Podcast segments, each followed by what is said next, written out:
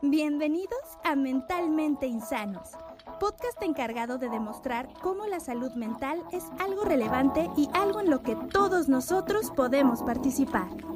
El día de hoy te presentamos, he hecho test para saber si soy dependiente emocional. Salió que sí. ¿Qué procede?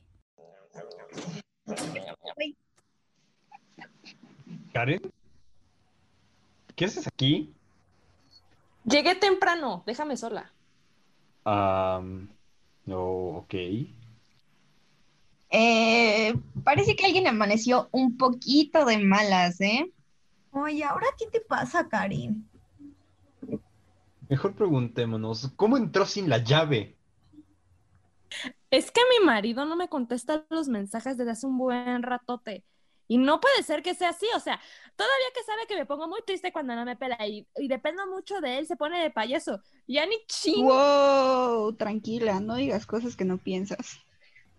Sí, Karen. Además, solo es tu novio, no tu marido. ¿Cómo que dependes de él? Hay que preguntarnos si tiene marido.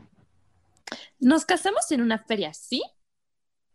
Karin, la verdad, no creo que tengas una dependencia a tu marido o novio, quién sabe cómo le digas. Claro que sí. Bueno, ¿y eso según quién? Pues fíjate que lo vi en... Eh, espera, déjanos adivinar. Un test de Un internet. test de internet. internet. Pues fíjense que sí, ¿eh? Ah, ¿Estoy mal? Efectivamente. Pues sí, Karen, la dependencia emocional es una realidad, un trastorno psicológico que consiste en una serie de comportamientos que caben en lo, en lo adictivo en una relación con otra persona. ¿Cómo así? Sí, o sea, de hecho tiene muchas causas, ¿eh? Las principales es la falta de autoestima, que es prácticamente el no tener cariño por ti mismo y el miedo a la soledad, porque pues para la gente con estos comportamientos, la soledad no tiene cabida en sus vidas. Por eso buscan estar acompañados todo el tiempo. Y si mal no recuerdo, hace unos minutos nos estabas pidiendo que te dejáramos sola. Pues sigo queriendo que me dejen en paz, ¿eh? Claro.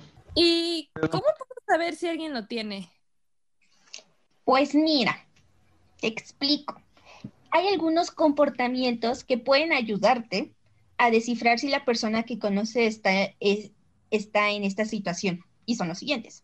Angustia extrema o miedo a la separación o al abandono que le aterra la idea de que una relación pueda terminar, ya sea amorosa o no. Obsesión por alguien, que es que la persona dependiente tiene que saber dónde está alguien en todo momento, con quién está y tener comunicación con él o ella 24/7. La persona dependiente muestra un amor desmedido y busca complacer todo el tiempo a su pareja. Ojo, ojo, es amor entre comillas, ¿eh? Eh, y también dependencia económica o doméstica. Aunque no siempre es emocional, también puede haber conflictos por cuestiones económicas y del hogar. No obstante, no por contar con esto ya puedes autodiagnosticarte y automáticamente contar como una persona que tiene dependencia. Será mejor acudir siempre a un psicólogo. Recuerden, este podcast no es para que te diagnostiques. Nosotros no somos profesiona- profesionales, solo somos chicos, unos mentalmente insanos. Eso sería todo por este episodio. Esperen, esperen. ¿Está mal pensar entonces que estaremos juntos toda la vida y que nos vamos a casar y que vamos a tener muchos hijos y así? Está bien que tengas ilusiones, sin embargo, si las cosas ya no van bien, tienes que aprender a soltarlo. Recuerda, Karen, si tu relación se volviera tóxica, tienes que salir de ahí, porque eso solo es un indicio de dependencia y aunque es obvio, solo se diagnostica con un especialista. Así que, pues, ya nos vamos. Baisitos. Gracias por escuchar Mentalmente Insano. Si te gustó este episodio, no dudes en revisar los otros que tenemos para ti en este mismo podcast.